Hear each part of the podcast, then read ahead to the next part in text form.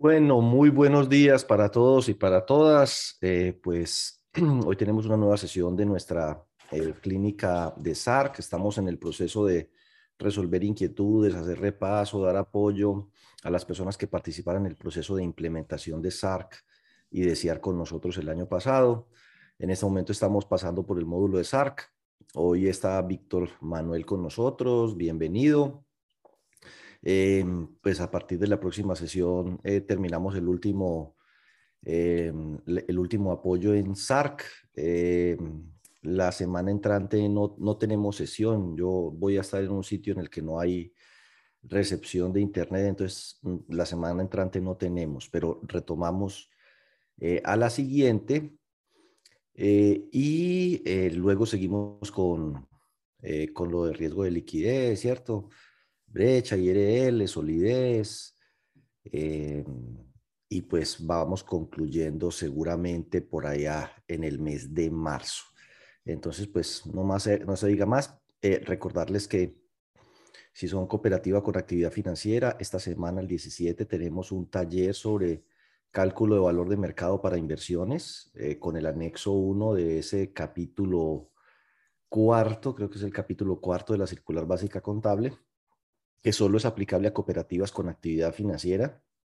Entonces, pues, eh, si les interesa, es este 17, que es jueves, de 5 a 8 pm.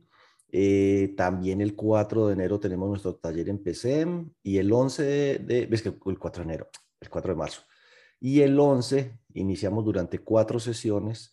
Eh, vamos otra vez a repetir pues el módulo SARC en general para las personas que no participaron en los procesos de inducción, en los procesos de implementación SARC o que se quieran capacitar o entrenar en el tema de SARC.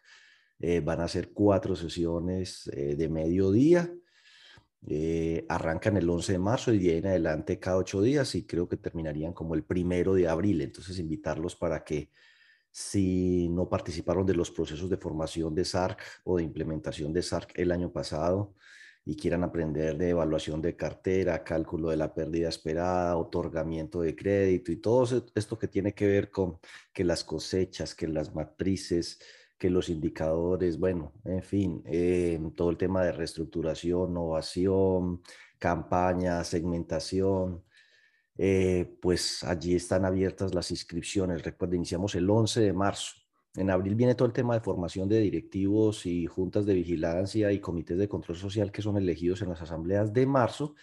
Y en mayo tenemos todo lo que es riesgo de liquidez, em, solvencia, solidez y demás. Y para el segundo semestre vamos a trabajarle al entrenamiento de los comités de riesgos, que son personas que forman parte de los comités, no necesariamente son las personas que hacen los cálculos del IRL, la brecha, ni hacen la evaluación de cartera, pero deben estar en capacidad de poder entender esos indicadores, el de solidez, los indicadores de la superfinanciera, pues como para que puedan ser integrantes activos de esos comités y aporten con sus ideas y, pues a veces uno ve, ve personas en esos comités que les falta todavía afianzarse un poco más en el conocimiento de lo que son todas estas teorías del tema de riesgo, de todos estos indicadores e instrumentos de medición. Dicho esto, pues sin más preámbulo, darle la bienvenida a Víctor eh, Víctor, el auditorio es suyo, bien pueda, proyecte y arranque. Diego, buenos días, buenos días para todos, muchas gracias. Eh, vamos entonces eh, a entrar en materia. Dentro de la información que Diego nos mencionaba, pues habíamos visto toda la parte de lo que era en SARC, matrices de transición y cosechas como la parte de monitoreo dentro de lo que nosotros observamos, pues vamos a recordar que hemos estado desarrollando en la clínica de SARCE es un poco recordar esos conceptos eh, dentro de la información y dentro de lo que nosotros hemos llevado a cabo. Verificamos entonces que dentro de las cosechas es una de las metodologías recomendadas por la superintendencia. Recordemos que esta, esta metodología mm, también ha sido adoptada por Superfinanciera. Los bancos aplicaban o implementaban eh, todo lo que tiene que ver con SARS entre 2008 y 2011, o sea que es una metodología que prácticamente los bancos ya lleva 10 años eh, Supersolidaria adopta o recomienda esta, esta metodología, lo que hemos visto entonces de matrices de transición y la parte de cosechas, verificamos entonces que son metodologías de las tantas que pueden llegar a ver. Alguien me, me pregunta y me decía, Víctor, yo no quiero hacer ni cosechas ni matrices de transición. Eh, quiero hacer simulación de Monte Carlo, quiero hacer una regresión múltiple o quiero hacer otra metodología. No hay ningún problema siempre y cuando evalúe el riesgo de crédito. Sin embargo, la superintendencia estaba haciendo requerimientos en términos, por ejemplo, de matrices de transición, el tema de rodamientos, metodologías que son sencillas, que las generan a partir del archivo SIXES de cartera que nosotros transmitimos a la superintendencia. Entonces, partiendo de ese hecho, pues lo ideal es que nosotros podamos aprender técnicas que vayan en, el mismo, en la misma vía que la superintendencia ha estado requiriendo a las entidades. ¿Qué vamos a ver dentro de la parte de cosechas? Recordemos que en la parte de monitoreo, en la circular básica contable y financiera, la superintendencia entonces nos, recomienda eh, verificar entonces la cartera y dentro de ese numeral 522 de la circular básica en el proceso de monitoreo de la cartera 5221, verificamos entonces que la Superintendencia de la Economía Solidaria nos dice dentro de las técnicas que podremos adoptar, ¿no es cierto? Como parte del monitoreo, pues se encuentra el, eh, el análisis de cosechas, matrices de transición, la construcción de indicadores de morosidad de la cartera bajo criterios de segmentación. Aprendimos segmentación, generamos segmentación eh, sobre las líneas de negocio, actividades, ubicación geográfica, ¿no es cierto? Y este, digamos, este monitoreo pues se debe de generar de forma mensual y los resultados se darán a conocer al comité de riesgos. Quiere decir que mensualmente como mínimo en, el acta del comité eh, de riesgos pues nosotros debemos estar generando nuestro análisis de matrices de transición y el análisis de cosechas. Recordemos entonces, de acuerdo a lo que nosotros vimos en la implementación grupal, lo que tenía que ver con el análisis de cosechas, qué es, cómo se genera y a qué nos lleva entonces a analizar en dentro de esa parte de monitoreo. La cosecha, de manera sencilla, es un conjunto, ¿no es cierto?, de nuevos créditos desembolsados, colocados originados en un periodo de tiempo. Para nosotros y, en el consolidado que nosotros vemos de nuestras entidades, pues sencillamente es el grupo de créditos que nosotros desembolsamos mensualmente. Ejemplo, ahorita en enero acabamos de desembolsar 200 créditos y esos 200 créditos suman eh, mil millones de pesos, 500 millones de pesos. Entonces, ese conjunto de esos 200 créditos que suman en desembolsos 500 millones de pesos, pues va a ser mi cosecha de enero, sencillamente. Ahora bien, ¿qué es lo que nosotros eh, necesitamos verificar y generar? Entonces, hay algo muy sencillo y es que dentro de la información que nosotros eh, estamos llevando a cabo, vamos a ver entonces que dentro del análisis y dentro de la información, pues esa cosecha que acabamos de desembolsar ahora en enero, ¿no es cierto? Queremos ver entonces cómo ha sido su comportamiento, ¿no es cierto? Al 31 de enero. Entonces uno dice, no, pues Víctor, en el primer mes realmente morosidad no tenemos, ¿no es cierto? Morosidad no tenemos. Y ahí vamos a, a, verificar que dentro de la información y lo que nosotros observamos siempre Primer mes no hay morosidad. Segundo mes, entonces esos 200 créditos que sumaron 500 millones de enero vistos en el cierre de febrero, ¿sí? ¿Qué morosidad tienen mayor a 30 días? Esos 200 créditos de enero vistos o analizados en el cierre de marzo, en el cierre de abril, en el cierre de mayo, junio y julio. Y así sucesivamente. Entonces, voy a analizar cómo ha sido el comportamiento de los créditos desembolsados en el mes de enero. Hay cosechas un poco más sanas, menor morosidad, hay cosechas que tienen una mayor morosidad. Entonces, en aquellas cosechas que tenemos mayor morosidad, pues queremos saber qué es lo que sucede y vamos a aprender entonces a monitorear y a analizar ese riesgo de crédito a partir de esta técnica que es el análisis de cosechas. Verificamos y, analizamos entonces que dentro de nuestra información, ¿qué, vamos a tener? ¿Sí? ¿Qué vamos a tener? Objetivo de, digamos, de, de esta herramienta que es el análisis de cosechas. Entonces, eh, lo que mencionaba ahora, la calidad de la cosecha, qué tan buena o qué tan mala ha sido esa cosecha. Recordemos a veces cuando flexibilizamos políticas o a veces cuando nos colocamos muy ácidos en el reglamento de crédito. Entonces verificamos qué tan bueno o qué tan malo puede llevar ese, eh, esa flexibilización o ser tan ácidos en el reglamento de crédito, esa serie de restricciones que colocamos a veces para el otorgamiento de los créditos. Entonces vamos a ver la calidad de la cosecha. Vamos a ver la calidad de la cartera. Entonces nuestros índices de morosidad, cómo esas cosechas, digamos, afectan el índice, afectan la recuperación de nuestra cartera.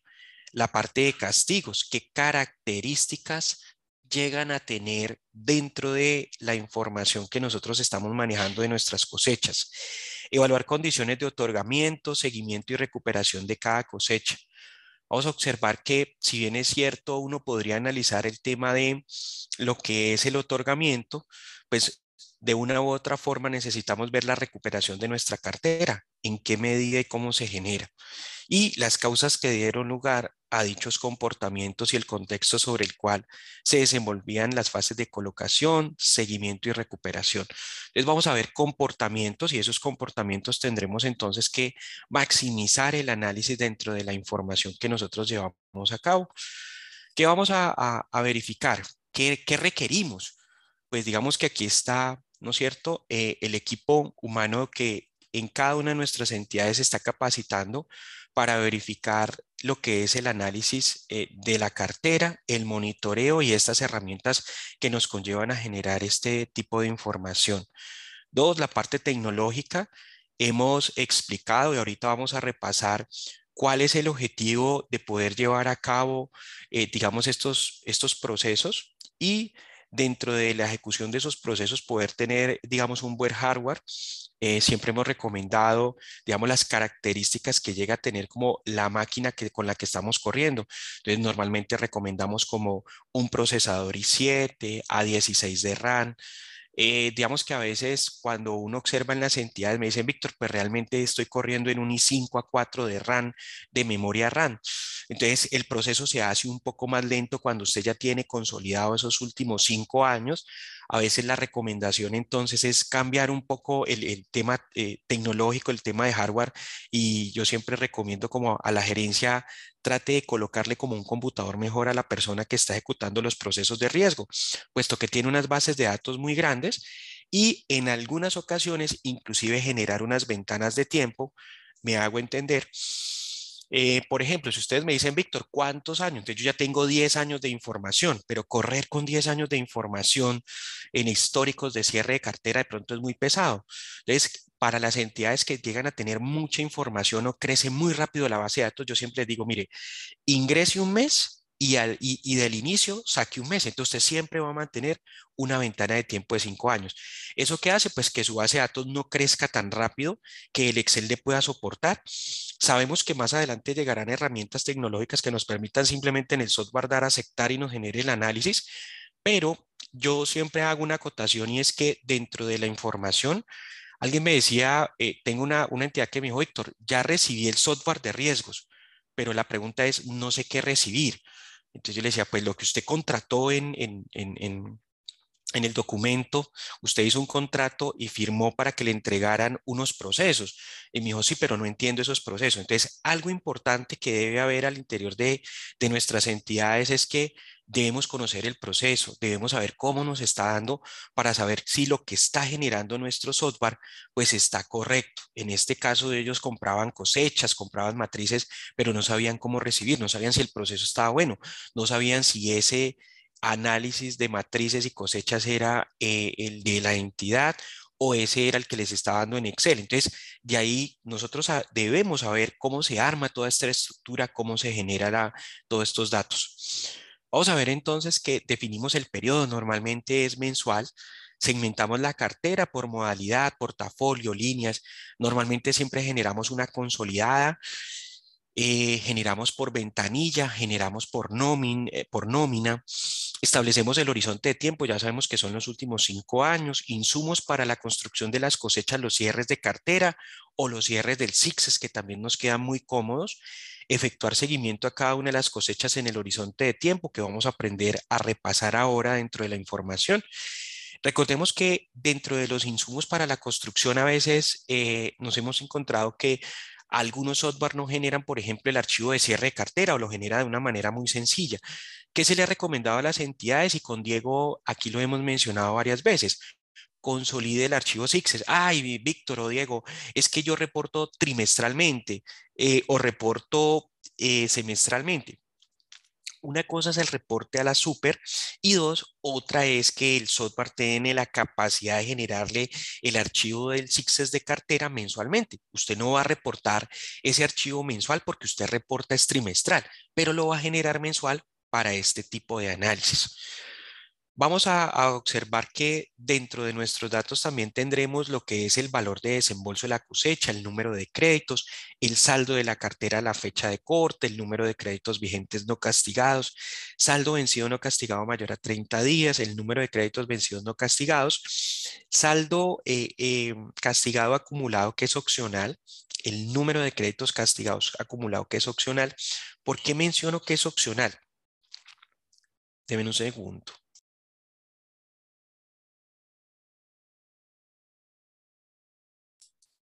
Verificamos entonces que puede ser opcional desde el punto de vista que eh, los créditos castigados ya no siguen saliendo normalmente en los cierres de cartera. Solamente vi por allá un software que le decía generar créditos castigados y él sacaba esos créditos castigados. Pero en términos generales no se genera ese, ese tipo de información. Entonces, ¿qué vamos a observar? Tenemos entonces dentro de la información que ese índice o indicador de la calidad de la cosecha tendremos entonces el monto vencido no castigado mayor a 30 días más el monto castigado sobre el monto desembolsado. Recordemos que este monto castigado realmente nosotros no llegamos a tenerlo, ¿sí? Si lo puede generar, genial. Inclusive se podría generar entonces un análisis con y sin los montos castigados. Al final vamos a tener entonces el monto vencido no castigado mayor a 30 días sobre el monto desembolsado. Tendremos entonces el análisis eh, secundario dentro del indicador de, de calidad por mora, que será entonces el mismo de la cartera vencida sobre el saldo de la cartera cambia un poco el indicador.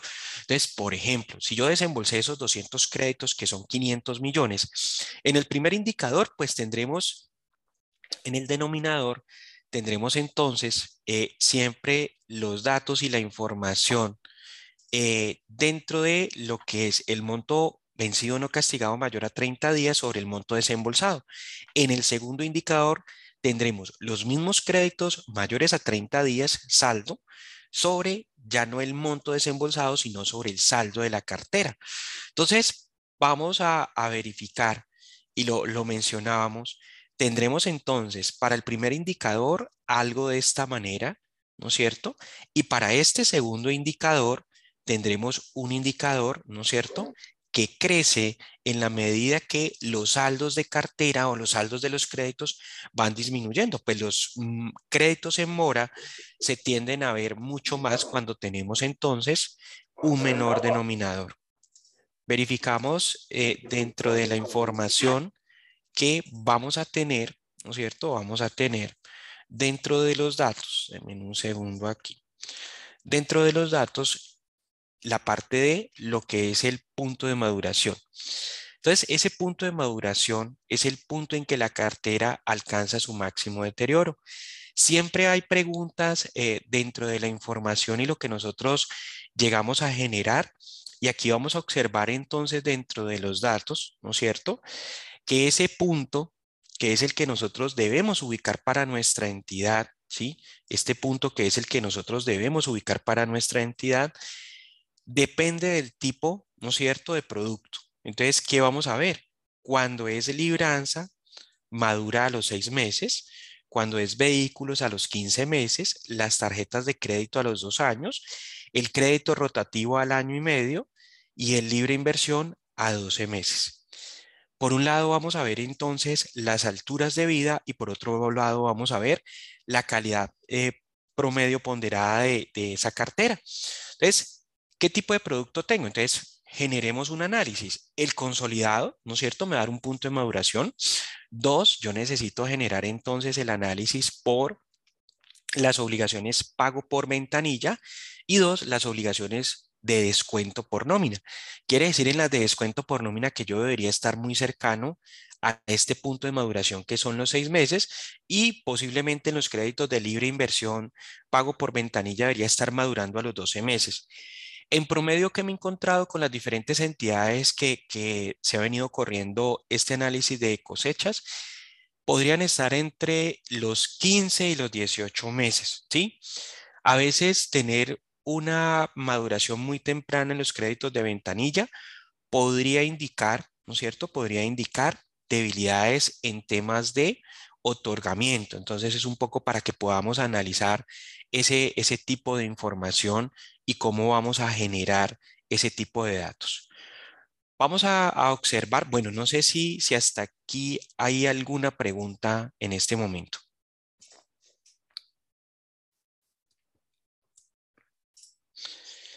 Bueno, entonces voy a compartir lo que nosotros verificamos dentro de nuestros ejercicios y que a esta fecha, ¿no es cierto? Pues debemos de, generar y tener, digamos, un entendimiento de la parte de lo que son eh, las cosechas. Entonces, paso número uno para entender este concepto. Recordemos entonces que nosotros tenemos unos desembolsos, ¿no es cierto? Y vamos a tener los desembolsos del mes de enero. Entonces, eh, verifiquemos dentro de la información y lo que nosotros llegamos a generar. Entonces, vamos a tener unos desembolsos y por el otro lado vamos a tener unas alturas de vida. Y vamos a analizar lo que son los cierres. Entonces, los desembolsos de enero en el cierre de enero nos van a llevar a que tenemos la altura de vida número uno, o sea, el primer mes de vida de esa cosecha. En enero yo desembolsé 200 créditos que suman 500 millones de pesos. Segundo, los desembolsos de enero vistos en el cierre de febrero. Los desembolsos de enero vistos en el cierre de febrero serían entonces la altura de vida número 2. Los desembolsos de enero vistos en el cierre de marzo, ¿no es cierto? Serían la altura de vida número 3, ¿no es cierto? Altura de vida número 3. Los desembolsos de enero vistos en el cierre de abril serían la altura de vida número 4. Vamos a observar entonces que para el siguiente mes tendremos entonces los desembolsos de febrero en el cierre del mes de febrero, altura de vida número 1. Los desembolsos de febrero vistos en el cierre de marzo, los desembolsos de febrero vistos en el cierre de abril, ¿no es cierto? Ahora, los desembolsos de marzo, vistos en el cierre de marzo, los desembolsos de marzo, vistos en el cierre de abril. Entonces, verifiquemos varios elementos que vamos a tener muy presentes dentro del análisis. Entonces, primero, si nosotros miramos los datos, nos queda como un tipo de escalera aquí de acuerdo a los desembolsos que vamos generando y el análisis que vamos dando. Dos, vamos a verificar que toda cosecha ¿no es cierto? Toda cosecha en su primer mes de cierre, pues será la altura de vida número uno. Y entonces verificaremos aquí cuáles son esos créditos mayores o saldo mayor a 30 días dividido sobre el monto desembolsado. Y eso lo haremos en cada uno de los meses. Me perdonan la escritura, ahí que estamos, estoy con el, con el mouse. Entonces, vamos a ver los montos o los saldos más bien mayores a 30 días sobre el monto desembolsado. Y al final, ¿qué, ¿qué, vamos a generar? Pues lo que nosotros tendremos entonces es que sacaremos el promedio, ¿no es cierto? El promedio de la mora o del índice de morosidad de, las cosechas en la primera altura de vida. El promedio del índice de morosidad de las cosechas en la altura de vida número 2, en la altura de vida número 3 en la altura de vida número 4 y así sucesivamente. ¿Qué información vamos a tener? Recordemos que vamos a tener información de los últimos cinco años. Víctor, ¿puedo llegar un poco más allá? Sí. Una entidad me decía, Víctor, yo tengo créditos de vivienda y esos créditos de vivienda son a 10 años. Entonces puedo analizar información de los últimos 10 años, no hay ningún problema. Y en específico podría analizar entonces la línea de vivienda, ¿no es cierto?, que tiene créditos a 10 años, cuál ha sido su comportamiento.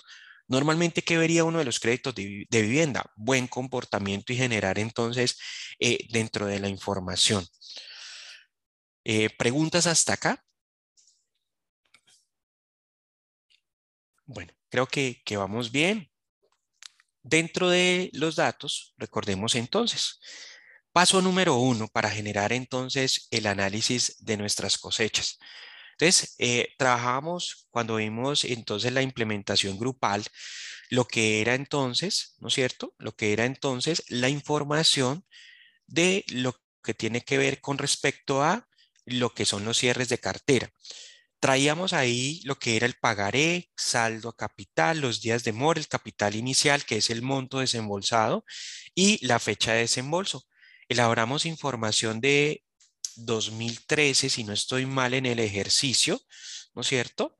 2013 a 2016, y generábamos entonces una serie de fórmulas para poder generar. Nosotros evaluábamos dentro de la información y dentro de nuestros datos qué, estábamos eh, requiriendo o generando. Recordemos acá, lo primero que vamos a necesitar son los montos vencidos no castigados mayor a 30 días. Vamos a necesitar los montos desembolsados, pero algo que acabamos de explicar, vamos a tener que saber también cuál es la altura de vida de esas cosechas. Desaparece un poco el, en términos de lo que son los cierres y los desembolsos, nacen las alturas de vida. Entonces, vamos a evaluar toda esa, esa generación de, información de, de cómo se genera. Entonces, ¿qué generábamos acá? Primero lo que eran los cierres de cartera, año, mes, y entonces eso nos daría, ¿sí? Eso nos daría dentro de la información lo que llegamos a generar. Entonces ese periodo o fecha de cierre lo tenemos entonces mm, año, mes, Dos, generábamos entonces el análisis, ¿sí? Generábamos entonces el análisis de los días de mora y decíamos, mire, si es mayor a 30, pues coloque mayor a 30, de lo contrario coloque hasta 30. Y ahí definimos entonces lo que tenemos dentro de la ecuación, que tenemos entonces los montos vencidos no castigados mayor a 30 días, ¿sí? Mayor a 30 días.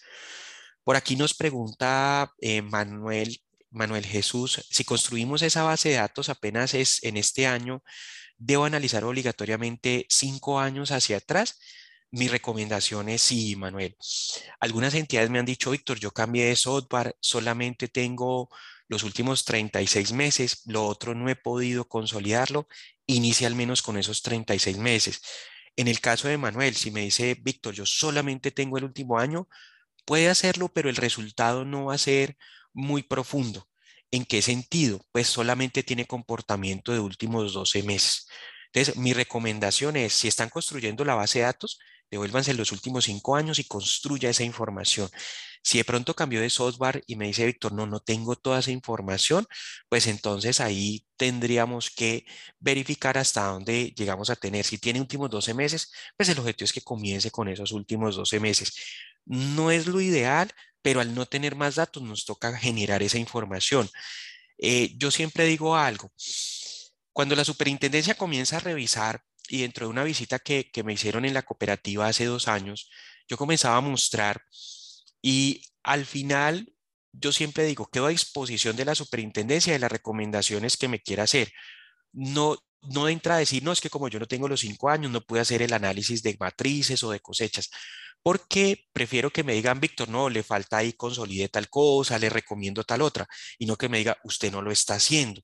Es que al menos me vean, digamos que yo estoy generando eh, la información eh, dentro de los datos. Eh, por aquí Fernanda nos pregunta, ¿esa data es la de cartera del CICSES? Sí, Fernanda. ¿Sirve la data de cartera del CICSES? O dos, puede también los cierres de cartera, de Linis, de Sólido, de OPA y de, eh, los software que nosotros tenemos.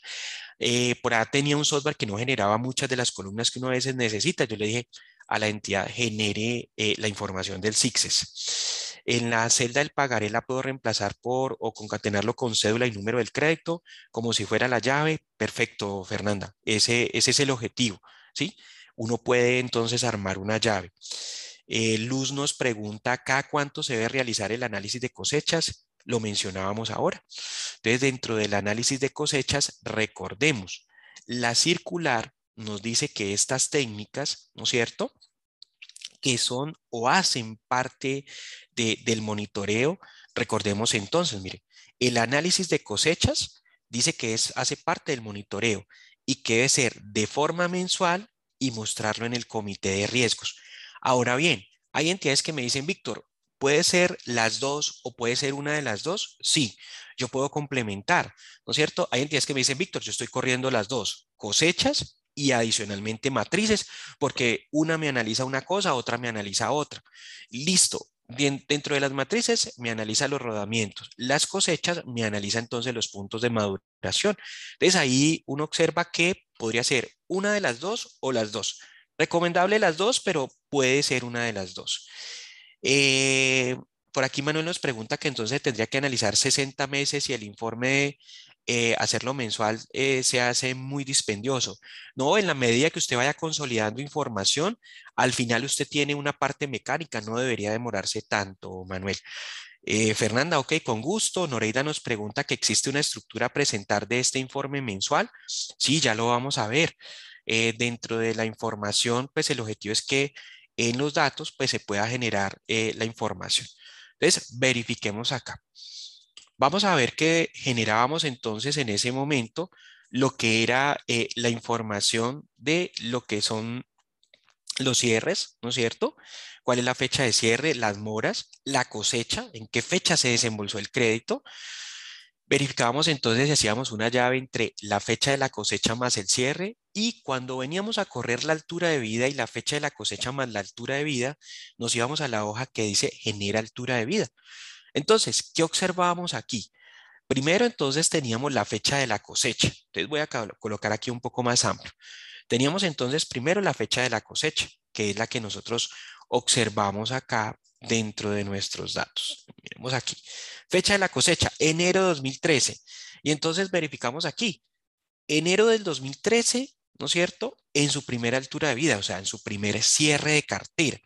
Entonces, ¿Qué, observamos aquí? Pues que si nosotros continuamos con la información que traíamos de las diapositivas, la cosecha de enero en el cierre de enero será la altura de vida número 1. La cosecha de enero en el cierre de febrero será la altura de vida número 2 y así sucesivamente. Entonces, dentro de nuestro archivo, ¿qué generábamos?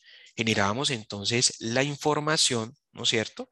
Generábamos entonces la información, copiábamos esta, estos datos aquí al lado derecho, Copiamos estos datos aquí al lado derecho y teníamos ya una formulación para generar, ¿no es cierto? Lo que eran las alturas de vida. Pues que enero con enero será la altura de vida número 1, ¿sí? La altura de vida número 1. Enero con febrero será la altura de vida número 2. Enero con marzo será la altura de vida número 3. Enero con abril será la altura de vida número 4 y así sucesivamente. En ese caso nosotros veníamos y corríamos las alturas de vida. 2 Verificábamos entonces las fechas de desembolso y ordenábamos entonces por número de pagaré, ¿no es cierto? Por, eh, por desembolso y número de pagaré. Entonces, ahí sacábamos para generar las tablas dinámicas de lo que era los saldos a capital por la parte de las cosechas, ¿sí? Entonces aquí vamos a observar tres tablas dinámicas en esta hoja que dice tabla cierre y tenemos entonces las cosechas de lo que son, ¿no es cierto? 2013, 01. Entonces tenemos enero del 2013, altura de vida número 1. Entonces, ¿cuánto tenemos en mora? Entonces, en la altura de vía número 1 de enero de 2013 tenemos 840 millones de pesos desembolsados, ¿sí? Desembolsados porque todavía no hemos colocado el filtro. Altura de vida número 10 de la cosecha de enero del 2013, 530 millones. Entonces, ¿qué estamos viendo? Los saldos que tenían en cada una de las alturas de vida. Dos, vamos a verificar los saldos de cartera al periodo que era mayo 2016. Y tres, las moras mayores a 30 que tenía cada una de las cosechas. Entonces, aquí tenemos que en la altura de vida número 10 de la cosecha de enero del 2013 tenemos 970 millones de pesos en mora mayor a 30 días que al final ese es el numerador de nuestra ecuación. Por otro lado, veíamos las tablas, ¿no es cierto? La tabla de desembolsos. Entonces verificábamos cuánto habíamos desembolsado, ¿no es cierto?, cuánto habíamos desembolsado del periodo de enero de 2013 a 2016. Con esta información íbamos entonces y generábamos lo que era los datos, ¿no es cierto? Generábamos los datos y íbamos al archivo número 2, que era el análisis de cosechas. Y veníamos y pegábamos tres, tres datos aquí de entrada. Las dos primeras tablas dinámicas, ¿no es cierto? Que tenía que ver con los saldos y la fecha de la cosecha más la altura de vida, los saldos de capital al cierre de cada una de las cosechas y en la que dice SLDKB veíamos entonces los saldos a capital vencido. Dentro de la información, la tercera información o el tercer bloque de datos más bien que traíamos tenía que ver con los montos desembolsados. Esos montos, recordemos entonces que elaboramos una tabla dinámica, ¿sí? Elaboramos una tabla dinámica para generar entonces los datos, ¿sí? De desembolso que hace alusión al denominador, ¿no es cierto? Que es el monto desembolsado y generábamos entonces, copiábamos la información de nuestra tabla dinámica al archivo de análisis. Es que teníamos aquí. Vamos a analizar de manera vertical. Entonces, verifiquemos dentro de nuestra información. Aquí vamos a tener entonces el monto desembolsado y entonces esta, esta tablita de Excel nos está generando los montos vencidos no castigados mayor a 30 días sobre el monto desembolsado. Entonces, miremos, la cosecha de enero del 2013 se desembolsaron 179 créditos por 843 millones. En la primera altura de vida, o sea, en el cierre de enero del 2013, tiene 0% de morosidad, no hay ningún crédito en mora. Segunda altura de vida, o sea, la cosecha de enero del 2013, analizada en el cierre de febrero del 2013, no tiene morosidad mayor a 30 días. En la tercera altura de vida, entonces analizamos de manera vertical. Tercera altura de vida, ahí ya sí hay morosidad. Entonces, ¿qué tenemos aquí? Verificamos que el 0.36% del monto desembolsado, ¿no es cierto? Con respecto al monto desembolsado, está en mora mayor a 30 días. Y la cosecha de enero del 2013, observen algo. Para el quinto mes, o sea, para mayo del 2013, el 4.18% de esos créditos desembolsados en enero del 2013 están en mora mayor a 30 días, el 4.18. Así entonces llegamos a analizar cada una de las cosechas mes a mes y al final lo que mencionábamos, lo que queremos entonces saber, ¿no es cierto?, cómo se deterioran las cosechas mensualmente. ¿Qué vamos a tener aquí? Vamos a analizar, ¿sí? vamos a analizar en promedio en esa primera altura de vida si tenemos o no morosidad. Entonces, me dice que en promedio en la primera altura de vida no se presenta morosidad. Dos, que en la segunda altura de vida no se presenta morosidad, pero que para la tercera altura de vida, en promedio, yo debería encontrar el 0.72% de lo desembolsado en mora mayor a 30 días. ¿Para qué me sirve este análisis? Pues yo comienzo a generar análisis dentro de la información, ¿sí? Dentro de la información. Entonces, vamos a, verificar. Por aquí Paola nos, pregunta por qué algunos dicen en cero y en, verde, 0% en verde y otros quedan, quedan en blanco. Eh, simplemente ahí es algo de, formato, eh, Paola, dentro de la estructura. Eh, verificamos entonces que en la tercera altura de vida, ¿sí? en la tercera altura de vida vamos a tener 0.72. Y si nosotros entonces entramos a analizar, ¿sí? Entramos a analizar, pues verificamos que dentro de nuestra información tenemos que esa cosecha, ¿sí? Ese índice de morosidad promedio de las cosechas nos está madurando por acá en el 5.58 algo atípico, por ejemplo, para los datos de esta entidad, que es una entidad que tomamos de ejemplo, ¿sí? Algo atípico. Entonces, ¿qué, qué está sucediendo? Es algo normal, ¿no es cierto? Es algo normal que me esté dando por allá en la altura vía número 41. Entonces, no, no es algo normal. Cuando uno investiga este tipo de comportamientos, pues yo debería tener más bien, es algo así, una cosecha más o menos así, y que disminuye, ¿sí? Por ejemplo, si lo normal es que tuviera la línea de color rojo, lo normal, ¿Qué sucede? Y esto es una entidad, son datos reales de una entidad. ¿Qué sucede, Víctor, cuando yo tengo este tipo de información? ¿No es cierto? Voy a colocarlo aquí en verde. ¿Qué sucede cuando yo tengo este comportamiento en verde? Entonces, ¿qué, qué evidenciaría uno o qué falencias evidenciaría uno? Entonces, podríamos tener problemas de recuperación. La cosecha llega, ¿no es cierto? Denme un segundo aquí. La cosecha llega y sube, ¿no es cierto? Su morosidad y se queda ahí, ¿sí? Cuando lo normal, lo normal es que nos encontremos con algo de esta manera, que suba y dentro de la gestión de cobro yo logre cobrar esa cartera. Entonces, esa brecha que nosotros tenemos aquí evidencia, ¿no es cierto?, falencias en el tema de recuperación. Entonces, primera pregunta, ¿qué tipo de garantía tenemos? Dos, ¿cómo está gestionando el área de cartera dentro de la, eh, eh, la gestión de cobro?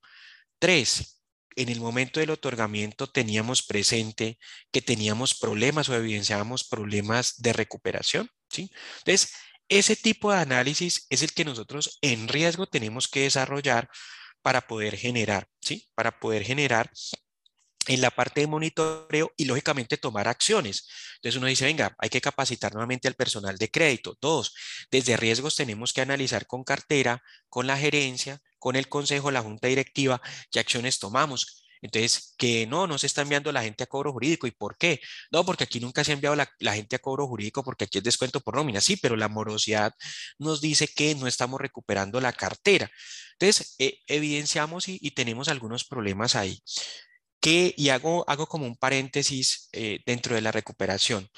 Algunas entidades están experimentando hoy el tema eh, de provisiones eh, un poco más altas, estamos viendo, eh, digamos, los resultados de la pandemia y aquellos asociados que eh, comenzaron con hace año y medio más o menos el tema de morosidad, que lograron resistir por allá como una, unos seis meses, me pagaban una cotica, dos coticas, volvían y entraban en mora, pero que al final se, esos créditos, pues el asociado se revienta y no puede pagar más.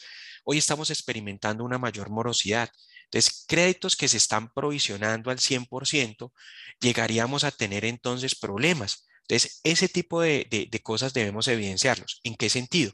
Pues el crédito viene como al 50% y si son dos o tres créditos grandes y yo estoy dando excedentes de, no sé, 20, 30, 40, 50 millones y resulta que tres, cuatro créditos grandes de 40, 50 millones hoy entran a provisionarse al 100, pues inmediatamente me podrían devolver entonces eh, a dar pérdida por unas provisiones mayores teniendo en cuenta que vamos a dar una provisión al 100%.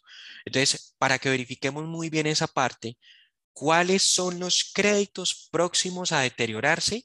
Más de 360 días y que vayan a generar una provisión del 100%. ¿Qué gestión le hemos hecho? ¿Los podemos recuperar? ¿Podemos hacer entonces un convenio de pago, etcétera? Por aquí Luis nos pregunta eh, para iniciar en las cosechas se parte de los préstamos desembolsados en X periodo. Ejemplo, créditos desembolsados en enero de 2013, periodo inicial, o partimos de los saldos de, todos los créditos con corte a enero.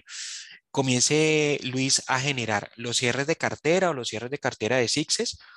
A esta fecha, o más bien mi recomendación, eh, deberíamos de empezar por allá junio 2016, con los cierres de cartera junio 2016. Recordemos que todo lo del CIAR eh, estaba a partir de julio de 2021. Entonces, últimos cinco años debería comenzar por allá junio de 2016. A partir de esa fecha deberíamos de traerlos consolidados. ¿Qué, qué vamos a, verificar acá? Eh, como lo veíamos entonces, pues el análisis eh, en esta entidad sube, continúa igual cuando yo debería tener es una gráfica que sube y vuelve a disminuye. Esto me permite evidenciar que la entidad tiene capacidad de recuperación. En este caso, en la gráfica que nosotros tenemos, pues la entidad realmente no está recuperando y al contrario hay unos créditos por ahí que se, se deterioran y me generan una alta morosidad. Dos, ¿qué podemos analizar también y empezamos a profundizar dentro, de, dentro del análisis para verificar entonces eh, la información? Tenemos entonces dentro de nuestros datos, ¿sí? Dentro de nuestros datos, eh, los, eh, la información y vamos a tener entonces que por aquí nos pregunta Harold, el modelo para presentar de manera mensual. Entonces, miren que aquí nosotros tenemos, ¿qué vamos a presentar de manera mensual?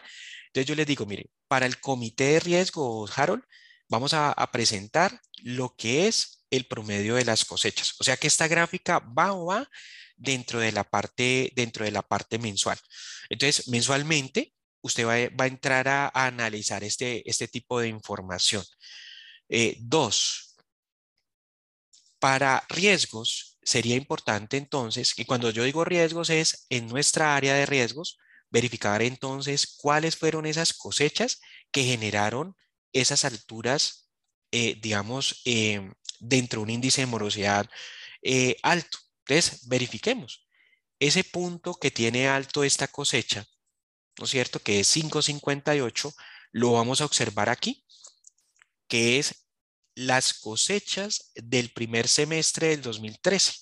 Esas cosechas son las que generan problemas. ¿Cuáles son las cosechas que me gustarían? Pues colocamos muy bien cosechas segundo semestre del 2015, mire, color naranja.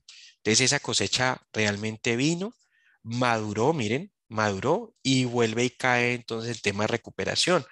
Otra cosecha que de pronto me preocuparía, esta que nos da muchos picos, miren, nos da muchos picos. Entonces ahí hay unos créditos que me generan, me generan ruido.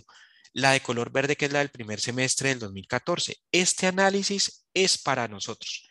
Ahora, ¿qué podemos desarrollar y qué me, qué me gusta dentro, de, dentro del análisis? Dentro de la información que, que vamos a tener, ¿sí? ¿Qué vamos a tener? Podemos entonces generar información para lo que es los periodos. Me hago entender. Entonces, si ustedes me dicen, Víctor, mira, yo ya tengo aquí el promedio de los últimos cinco años, ejemplo.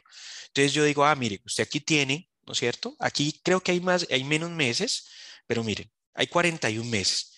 Entonces ustedes me dicen, Víctor, mira, yo aquí tengo eh, promedio últimos 41 meses, en un segundo, promedio últimos 41 meses. Entonces verifiquemos por acá. En un segundo que se me hizo la hoja, por aquí. Entonces, promedio 41 meses. ustedes me pueden decir, Víctor, esta es mi cosecha 2021-01. Es un ejemplo. Entonces, ahora voy a sacar el promedio, ¿no es cierto? Podemos sacar el promedio, ¿sí? Ya no a junio 2016, sino a junio 2015, ¿sí? Junio 2015. O sea que me regreso 12 meses para poderlos comparar, ¿sí? Y vuelvo y corro entonces mi información. Entonces, mire que estoy analizando desde dos puntos de vista. La actual y la cosecha menos 12 meses. Entonces aquí tendríamos ejemplo. Denme un segundo, colocamos aquí el mismo formato. Voy a, colocarlo aquí como lo tenemos allá. Entonces acá dentro de nuestros datos tenemos las cosechas junio 2016. Entonces tenemos 2016-06 y 2015-06. Si yo evalúo, ¿sí? Si yo evalúo el análisis de estos datos, ¿qué esperaría? Que las nuevas cosechas, ¿no es cierto? Que las nuevas cosechas me generen menos riesgo o me generen, vemos acá, en un segundo. Entonces, ¿qué, ¿qué, vamos a verificar? Miren que son cosechas muy parecidas, ¿no es cierto? Cosechas muy parecidas. Entonces, ¿qué, qué vamos a tener aquí? Entonces, si tenemos a, dentro de la información Verificamos entonces que son muy parecidas y que, quisiera yo que dentro de este análisis cuando yo compare tener entonces la del año pasado de esta manera y tener la de este año, ¿no es cierto? La de este año, algo más o menos así. O sea, que el azul, la de este año, me esté dando por debajo. Eso es lo que deberíamos entrar a analizar dentro de lo que es el análisis de eh, las cosechas. Entonces, ese sería nuestro, nuestro objetivo para poder llegar a generar. Eh, por aquí Eva nos pregunta que si no puede estar en las charlas, queda grabada. Sí, eh, Diego lo ha mencionado, puede acceder a las grabaciones para poder verlas. verificamos. Listo, perfecto. Preguntas de pronto hasta acá, dentro del análisis de cosechas. El objetivo es que podamos comparar ya sabemos entonces qué va para el comité de riesgos y dentro del comité de riesgos eh, recordemos que va el análisis mensual, ¿no es cierto?, de lo que está ocurriendo. Dos, un análisis para nosotros que tiene que ver con el semestral. Y tres, para nosotros, cómo está disminuyendo las cosechas. Si nosotros, eh, digamos, requerimos llevar un informe al consejo o a junta, podemos llevar entonces los análisis anuales. Denme un segundo, les muestro, eh, a ver si de pronto tengo por aquí eh, una información que puede generarnos o, llevarnos para poder generar de las que yo genero en la cooperativa y poder verificar entonces cómo, cómo se, se podría entonces estar dentro del comité de riesgos, ¿no es cierto? Poder generar entonces como la, la información. No sé si, si hay preguntas hasta aquí, dudas, inquietudes.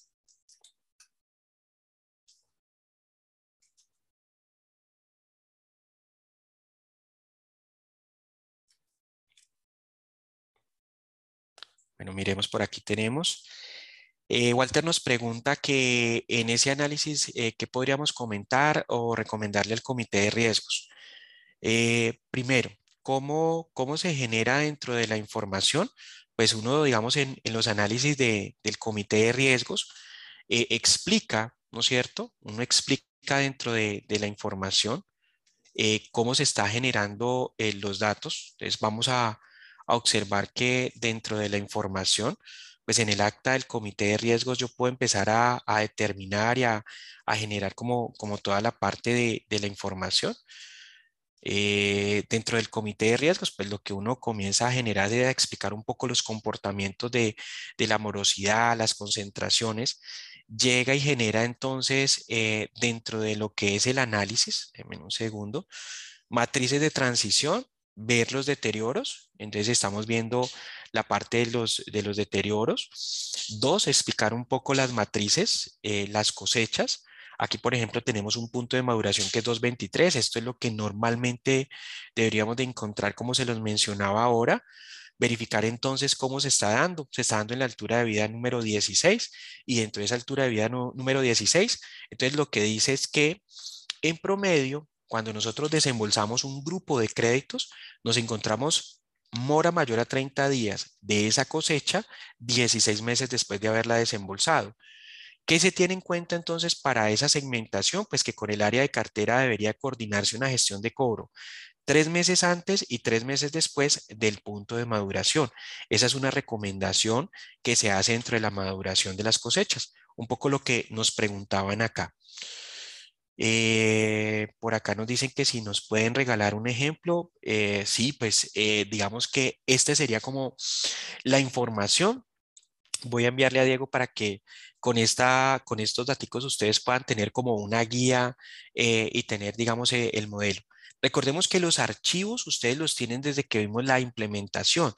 Los están generando, ¿no es cierto? Y ya están graficando. O sea, lo que estamos trayendo simplemente es esa gráfica acá.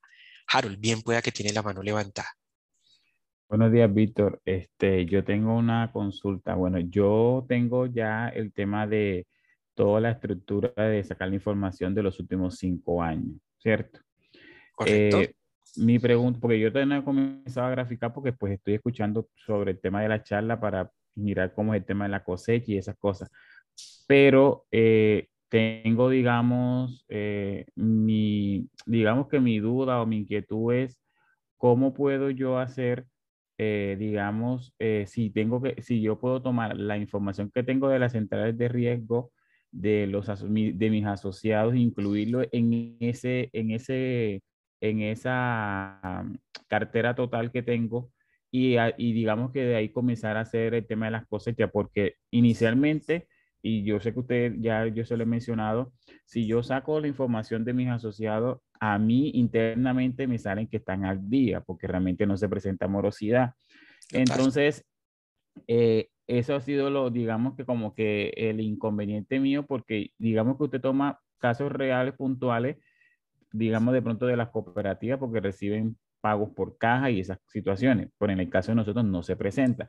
Pero sí sabemos que hay personas que están en mora eh, por fuera, pero con nosotros están al día porque realmente todos los descuentos se aplican. se puede presentar el riesgo, pero entonces no sé cómo de pronto mostrarlo en el tema de las cosechas, que debo, si lo puedo incluir en el total de las carteras y colocar información de las centrales de riesgo con morosidad y con eso hacer ya de pronto Sí, tocaría, sí, realmente Harold tocaría analizarlo desde el punto de vista un poco de, las centrales, qué, qué tanta morosidad llega a, presentar, eh, puesto que descuento por nómina, pues uno dice, Víctor, realmente cosechas no me aplicaría, pero quiero trascender a que de pronto podamos analizar con las centrales de información, podría ser una, una opción muy valiosa, Harold, desde el punto de vista que a veces uno dice, no, pero conmigo está descuento por nómina, no tengo problema.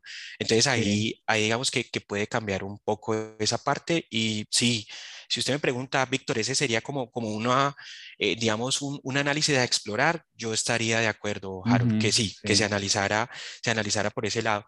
Porque si bien es cierto, mm, debemos explorar eh, otros datos que me permitan a mí eh, anticiparme al riesgo que pueda tener un asociado, no solamente desde el punto de vista interno, a veces uno dice, yo ese problema o ese riesgo más bien no lo veía venir y ese sería una forma de poderlo analizar. Entonces, mm. ese sería como, como mi recomendación. Mm. Verifiquemos aquí y rápidamente les muestro eh, un poco la gráfica que quería darles a conocer ahora. Miren entonces, esta es la cosecha, ¿no es cierto? Si ustedes observan la de color azul, ¿no es cierto? Es la cosecha de diciembre de 2020, la de color azul. Entonces, ¿qué, qué observamos aquí? frente a la cosecha de color naranja, ¿sí? Frente a la cosecha de color naranja, que es eh, diciembre de 2021. ¿Qué evidencio yo? Pues que las cosechas, las nuevas cosechas, están generando menor riesgo, que es lo que acabo yo de hacer, que pues allá no se evidencia mucho con los datos que tengo. Pero miren que aquí, ¿no es cierto? Que este, es, este son datos reales, ¿sí? Son datos reales. Eh, de una entidad. Entonces miren que aquí pasamos de 273 a 223. ¿Qué quiere decir eso? Que las nuevas cosechas están generando menor riesgo y abren una brecha, que esa brecha es positiva, o sea, me están disminuyendo el riesgo.